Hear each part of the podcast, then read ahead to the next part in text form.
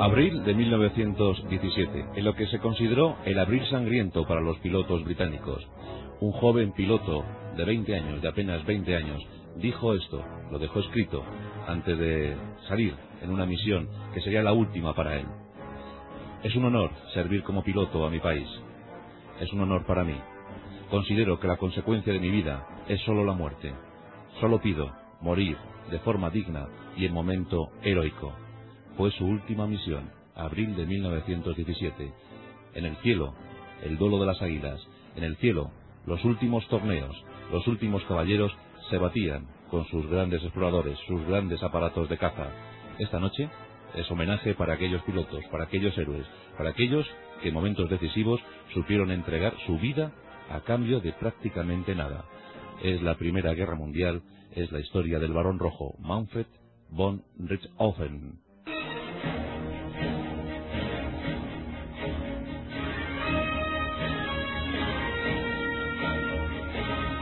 El hombre siempre ha soñado con volar, pero acto seguido siempre ha pensado en cómo poder utilizar la facultad del vuelo. Siempre, tras la peripecia inicial, llegaba la posible utilidad y siempre se pensaba en la guerra. A finales del siglo XVIII, los hermanos Montgolfier elevaban sus globos. Poco después, Napoleón Bonaparte pensó en utilizar estos globos para la invasión del Reino Unido, la, invasión de Gran Bretaña. Afortunadamente no lo consiguió y tampoco los pudo utilizar pero durante todo el siglo XIX el hombre pensó en ingenios voladores. Finalmente, en el año 1903, en el territorio de Carolina del Norte, los hermanos Wright ponían alas a la historia. Nacía la aviación.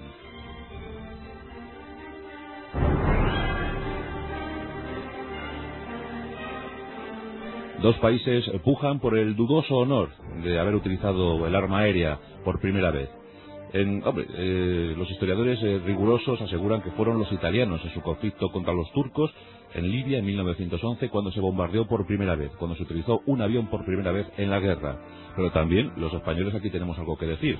En ese mismo año, en 1911, se asegura que los españoles utilizaron aviones en su lucha contra los marroquíes. Así que España e Italia tienen ese difícil o dudoso privilegio, el haber utilizado aviones por primera vez en guerra en Libia o en Marruecos. ¿Qué más da?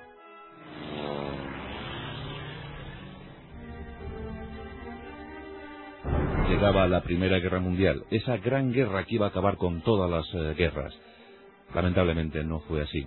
Un conflicto sangriento, donde acabaron sus días más de nueve millones de personas. Nueve millones y medio de personas murieron en la Primera Guerra Mundial. Ocho y medio de ellas eran soldados, el resto civiles. El 85% fue militar, 85% de las bajas y tan solo un 15% civil. Esas cifras se cambiarían en la Segunda Guerra Mundial. Pero mientras tanto, la primera está considerada como la última gran guerra romántica, donde se empleó todavía de forma masiva la caballería, donde se utilizó a buen ritmo la infantería, donde los motores hacían acto de presencia en los campos de batalla europeos. Ahí estaban los primeros tanques y, por supuesto, los primeros aviones de combate. En aquel verano de 1914, aquel estudiante radical serbio Gavrilo Princip iniciaba con su pistola la Primera Guerra Mundial. De un disparo se inició y con un gran estruendo terminó en noviembre de 1918. Muchos millones de muertos en el conflicto. Todavía los intereses imperiales andaban en juego.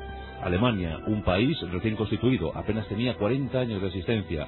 La decadencia del imperio austrohúngaro, los turcos siempre acechantes, el imperio ruso, que estaba ya en pleno desbarajuste, los franceses e ingleses, aliados para la ocasión, todos dispuestos para la guerra. Y la aviación que se iba a convertir en uno de los factores fundamentales. Bien es cierto que en los orígenes del conflicto la aviación solo se utilizó pues casi casi como mero testimonio, aviones de exploración. Cuando comenzaba la guerra en 1914, Alemania, Francia y Reino Unido apenas podían reunir 300 aparatos entre todos ellos. 100 los alemanes, 140 los franceses y otros ciento y algo los británicos conformaban escuadrones de reconocimiento. Ya entonces las comunicaciones empezaban a ser fluidas, la radio comenzaba a ser fluida. Los pilotos incursionaban en las líneas enemigas e informaban a sus posiciones artilleras. Eran las primeras operaciones de aquellos aviadores. Muchos nombres pasaron a la historia, porque sí que es cierto que los pilotos eran considerados héroes, a la altura de los grandes generales. Cada nación tuvo los suyos. En Alemania estuvo Max Hillmann, que creó auténticas maniobras de vuelo, grandes revoluciones en el aire. Pero también estaba Volker, también estaba Hermann Goering y los hermanos Manfred y Lothar von Richthofen.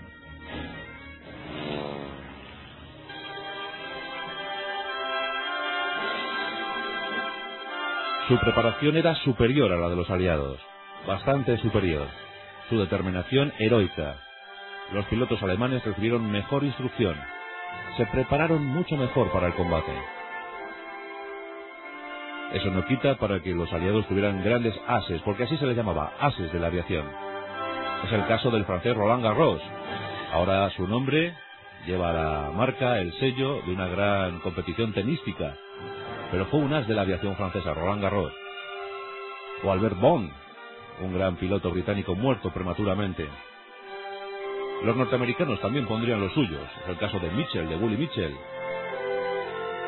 O de Raúl Desberry, que cuando murió fue enterrado, el Lord de Multitudes, fue enterrado como un gran héroe.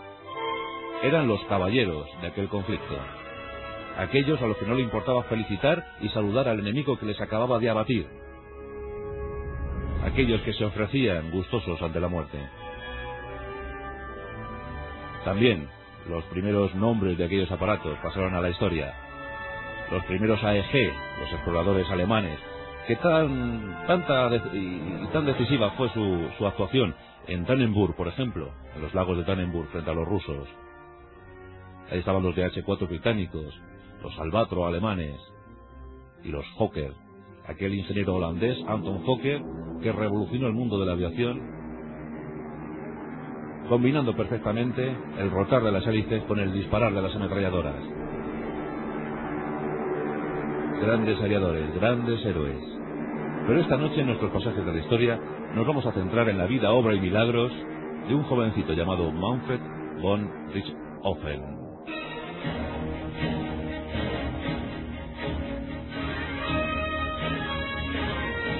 2 de mayo de 1892, en Breslau, en la Prusia Oriental, lo que hoy es eh, Polonia. Hijo de una familia de alta raigambre militar. Manfred iba a ser militar como su padre. Y con tan solo 20 años en 1912 ya era teniente de caballería, porque fue su primera arma. El primero sirvió como, como jinete. La caballería era su arma favorita. Cuando estalló el conflicto, el joven teniente de apenas 22 años fue destinado al frente oriental y luchó contra los rusos. Ahí estuvo en Tannenburg y en otras acciones militares. Pero después pasó al frente occidental. Le estaban esperando en Flandes las trincheras. Pidió su pase al servicio de infantería, pero la, la infantería no era el mejor lugar para la carrera brillante de un oficial como él quería ser, de la alta escuela prusiana. Las trincheras eran tremendamente mortales, masacradoras y aburridas.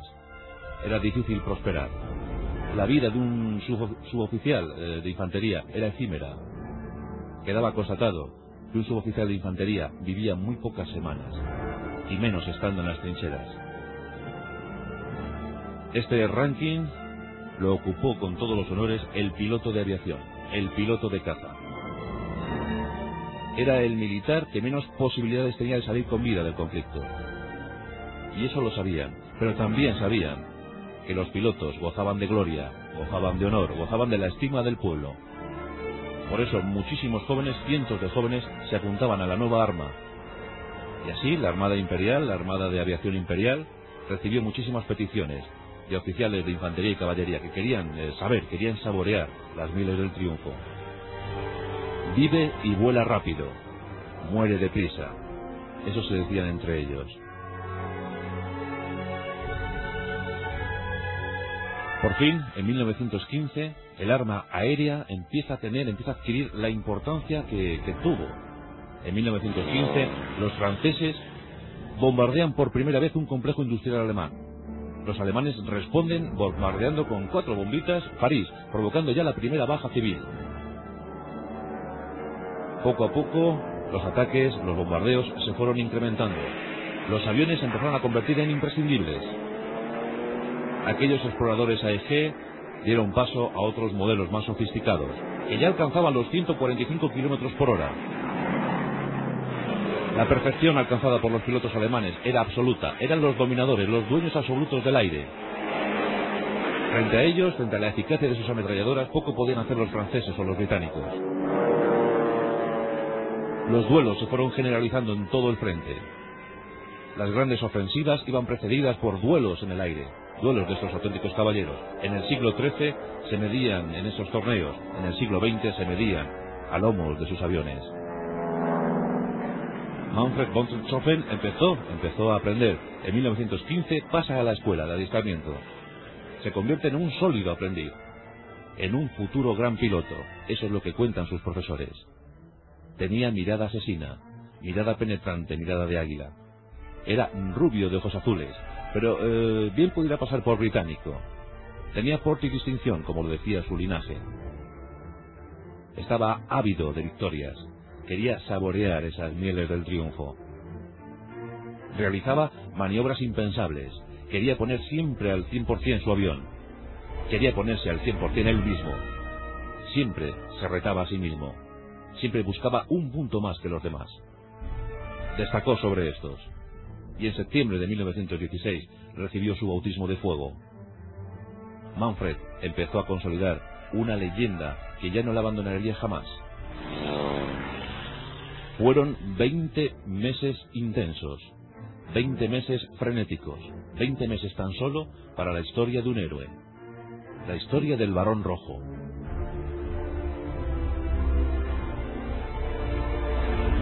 Como os decía antes, eh, la vida del piloto era exigua, efímera.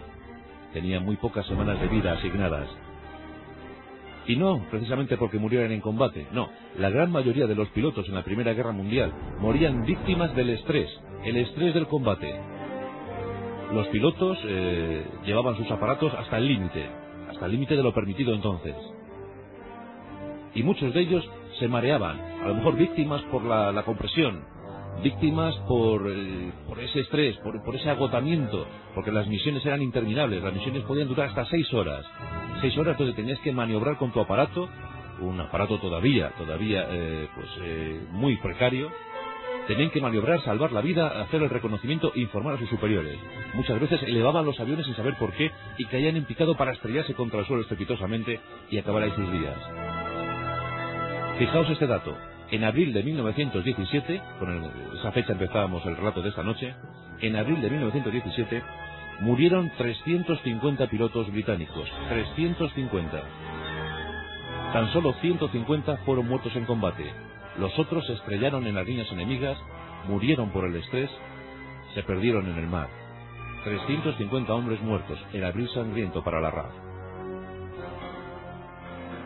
De esos 150 derribos, 21 hay que atribuírselos al varón rojo. Porque Manfred von Richthofen ya se llamaba así, ya le llamaban así, el varón rojo. Es trasladado y le dan el mando del Hasta 11, del escuadrón 11. El escuadrón alemán era superior táctica y numéricamente al británico o al francés. Eran 14 aparatos. Casi siempre albatros, aunque más tarde se incorporaron los Fokker, los Fokker triplanos. Con esos 14 aviones, Manfred von Richthofen empieza a hacer de las suyas. Lo primero que hace es ordenar que los pinten, que los pinten de varios colores. El celeste, el amarillo, el suyo rojo. Quería hacerse notar, quería que el enemigo les viera llegar. Se ofrecían así de gustosos. El color púrpura, el color rojo de su aparato, provoca que sus hombres empiecen a llamarle el varón rojo, el varón von Richthofen. Las victorias se empiezan a acumular, los enemigos van cayendo, pero es que esta leyenda traspasa fronteras y llega hasta Francia, llega hasta el Reino Unido. Todos hablan de él, incluso sus enemigos hablan de él orgullosos. Su sola presencia en el campo de batalla impone respeto, provoca el pánico. Los jóvenes pilotos británicos no saben cómo actuar, muchos ni siquiera son capaces de defenderse ante la presencia del varón rojo. Sus ojos destelleantes, su mirada de ira, sus propios hombres, los propios del Hasta 11, empiezan a murmurar, empiezan a comentar que Manfred está algo loco, que su comportamiento es suicida, que busca siempre la muerte, que quiere acabar pronto y rápido, que quiere acabar con todos los enemigos posibles y luego caer él mismo. Él asegura a sus hombres que si es derribado y muerto, quiere que le entierren en el mismo sitio donde caiga. Que le entierren con su aparato, con su avión. Le gustaba mucho el modelo Albatros. Con él eh, disfrutaba enormemente. Era muy maniobrero. Podía hacer eh, jugadas impensables para el enemigo. Pero el Fokker triplano empezó a acompañarle. Cuando entró en servicio, no es que fuera un prodigio de la aviación el Fokker triplano, pero desde luego era muy carismático. De apenas seis metros de largo, el Fokker eh, ofrecía muchas posibilidades, sobre todo remontando el vuelo. Ahí dicen que era casi imbatible. Lo que pasa que perdía esa superioridad cuando mantenía fijo un rumbo. Ahí era más fácil, era presa más fácil. A su Fokker le llamó Lola. El varón rojo y su Lola, su Fokker. La leyenda inundó todos los campos de batalla. Todos pujaban por enfrentarse al varón rojo, por ser los primeros, por llegar y derribarle, pero muy pocos podían optar a esa situación. Desgraciadamente, el 6 de julio de 1917, tras haber abatido 60 aparatos enemigos, fue herido, herido en la cabeza por un disparo, una esquirla. Mal herido, con esa metralla, con esa herida, logra hacer aterrizar su avión. Rápidamente sus hombres le sacan del avión y le llevan a la enfermería, le llevan al hospital, le operan a toda prisa. ¿Qué pasará con el varón rojo? ¿Qué pasará con el mito, con la leyenda? Hasta entonces invicto. ¿No podrá volar más? Nada más lejos de eso. El varón rojo, aunque eh, sabe que sus superiores le quieren retirar del frente, quieren tener un héroe vivo para poder contar cosas al pueblo alemán, para poder enfermorizar al pueblo alemán. El varón rojo se entera de eso y pide reingresar en su Hasta 11. Sus hombres le reciben con vítores. Sus hombres quedan muy estimulados al ver llegar la figura de su líder, la figura del comandante von Richthofen. Todo volverá a ser lo mismo. El circo volante, porque así se llamaba el escuadrón Hasta 11, por sus colores, por su vistosidad, el circo volante vuelve a remontar el vuelo. El varón rojo está a su frente. Y se suceden las victorias. Su hermano Lota, que había conseguido 15 victorias, ingresa en el Hasta 11. Los dos hermanos son de parecidas eh, circunstancias y características. Los dos están algo alocados. Los dos tienen un comportamiento suicida. Todos siguen comentando que estos hermanos buscan sin duda alguna su encuentro con la muerte. Las ofensivas aliadas mientras tanto se sucedían en el territorio de Flandes. A los pilotos alemanes cada vez se les exigía más y más. Los Newport franceses se comportaban bien, los DH-4 británicos no lo hacían peor. Poco a poco, el número de los aviones aliados iba superando al de los alemanes. Los dirigibles, los Zeppelines alemanes empiezan a bombardear Londres. Se producen también bajas civiles. En uno de esos bombardeos en mayo de 1916 mueren 200 civiles ingleses, 200 civiles londinenses. La guerra aérea se está convirtiendo en devastadora. Cada vez más feroz, más cruel. Nos acercamos a la fecha fatídica. Estamos en el año final de la Primera Guerra Mundial, año 1918. La herida de Manfred von Richthofen no se había cerrado, tenía dos centímetros de hendidura, dos centímetros que sangraban constantemente. Aún así, el varón rojo seguía combatiendo. Con su cabeza vendada, seguía elevando su Fokker triplano y seguía combatiendo a los británicos, consiguiendo 20 victorias más. Ya llevaba 80, 80 victorias. Ni uno solo de los pilotos de la Primera Guerra Mundial pudo alcanzar esta cifra. Abril de 1918. Es el 21. Es domingo. Son las primeras horas del día. El Hasta 11 tiene una misión. Será la número 58 para Manfred von Richthofen. 58 misiones. Algo impensable para un piloto de la época. 58 misiones agotadoras. 80 victorias. Pero Manfred quería más. Herido en la cabeza, Manfred busca la 81. busca su presa número 81. Son las primeras horas de ese 21, de ese domingo. En el Somme, en el río Somme, lugar de la celebérrima batalla, se va a encontrar la última misión del Barón Rojo. El Hasta 11 tiene sus órdenes, tiene que bordear las riberas del Somme y tiene que informar a la retaguardia alemana sobre los movimientos artilleros de los australianos recién llegados a la zona. Manfred entrega las órdenes a sus hombres, todos han preparado cuidadosamente sus aviones, sin saber todavía que era la última misión para su líder, arrancan los motores y enfilan sus morros hacia el pie de pista. Despegan los 14 aviones. Es la última misión del Barón Rojo. A los pocos minutos sobrevuelan la zona. Nada hace pensar que el peligro se acerca hacia ellos. Y ese peligro llega en nombre de Sophus Camel, el modelo de avión tripulado por los pilotos canadienses. Recién aparecidos en escena, se encontraban bajo el mando de Roy Brown, del capitán Roy Brown. Con él, un joven capitán, el capitán May. Roy Brown tenía mucha estima a este joven oficial. Le dijo, si nos encontramos con los alemanes, intenta abatir a alguno, pero rápidamente vuelve a la base. No quisiera perder un hombre tan valioso como tú. May estaba aterrorizado. May sabía que tarde o temprano iba a llegar su fin, pero que no quería que fuera así, que no quería que fuera tan pronto. Los aviones canadienses, los Opus Camel, llegan a la zona del Somme y de repente, entre la bruma, ven aparecer los aviones alemanes. Es el circo volante de Manfred von Richthofen, es el varón rojo. Están ante él. May está aterrorizado, tiene la, la carne de gallina. Roy Brown, con los ojos desorbitados, ordena el ataque. Se van a enfrentar al Hasta 11, al mítico Hasta 11 del Barón Rojo.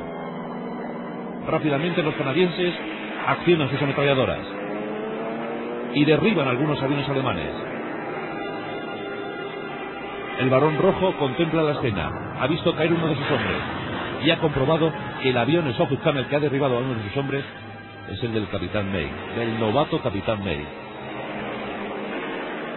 Manfred enciende la mirada, la dirige hacia el avión del capitán May. Ha elegido su presa número 81. Se dirige hacia él. Nada le perturba, nada le impide llegar hasta el Sophus Camel. El capitán May, sobrecogido porque había sido el elegido por el varón rojo, no da crédito a lo que está ocurriendo, no da crédito a lo que está viendo. Es incapaz de accionar el gatillo de sus ametralladoras. Cuando lo intenta, comprueba que se han encasquillado, que no tiene opción. Espera, espera la muerte. Sabe que va a ser abatido por el varón rojo. En eso, el capitán Roy Brown había contemplado a su vez toda la, toda la escena, todo el movimiento. Y como os decía, el Fokker triplano del varón rojo había mantenido el rumbo demasiado tiempo. Roy Brown ha conseguido ponerse a su cola y ha enfilado sus ametralladoras hacia el avión del varón rojo. Le tiene a tiro. Roy Brown está sudando, no da crédito. Está a punto de disparar contra el varón rojo, contra el mito, contra la leyenda. Pero no vacila. Rápidamente acciona sus gatillos, acciona sus ametralladoras y esas balas impactan contra el timón de cola del Fokker.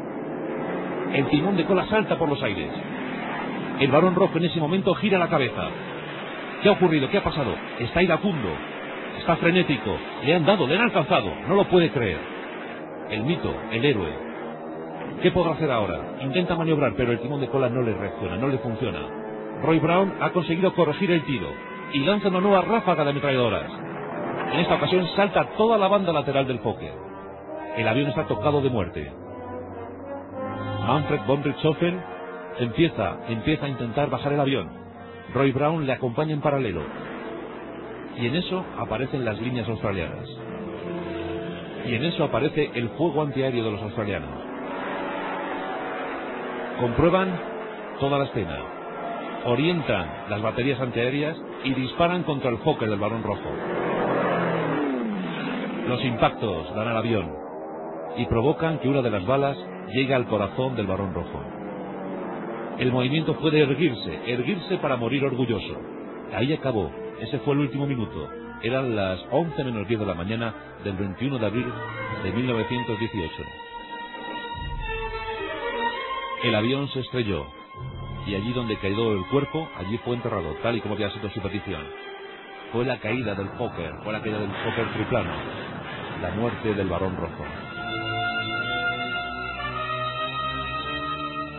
Dicen que murió imperturbable, serio, enfadado, pero no enfadado por haber caído, sino por haberse dejado abatir de esa manera, por haber mantenido el rumbo tan seguido. Años más tarde algún médico intentaría explicar que el varón rojo murió eh, antes de ser abatido, que murió víctima de esa herida en la cabeza, pero es poco probable, porque eh, si no, ¿qué, ¿qué, justificación tiene que hubiese abatido 20 aviones antes? Roy Brown escribió sus memorias, incluso lamentando haber sido él el causante de la muerte del héroe de la Primera Guerra Mundial. El Hasta 11 siguió volando. En esta ocasión, su nuevo comandante fue Hermann Goering, aquel que posteriormente sería ministro de la Luftwaffe. Goering también era un as de la aviación, había derribado 21 aviones británicos y franceses. Finalmente la guerra se perdió en noviembre de 1918. Más de 9 millones de personas habían muerto. De ellas, casi 1.800.000 alemanes, 1.800.000 rusos, 1.300.000 franceses, casi un millón de británicos. Otros tantos de otras tantas nacionalidades. La locura, la vorágine de la guerra una vez más. Dijeron en Versalles que sería la última de las guerras, que esta guerra acabaría con todas.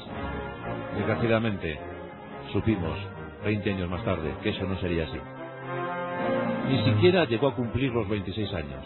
Con tan solo 25 años, con 80 victorias, moría Manfred von Richthofen, y como él, otros tantos. Al principio de la guerra había 300 aviones operativos. Cuando finalizó, más de 150.000 aparatos habían intervenido en ella, y otros tantos pilotos. Casi todos murieron en combate, o víctimas del estrés, o víctimas de los accidentes.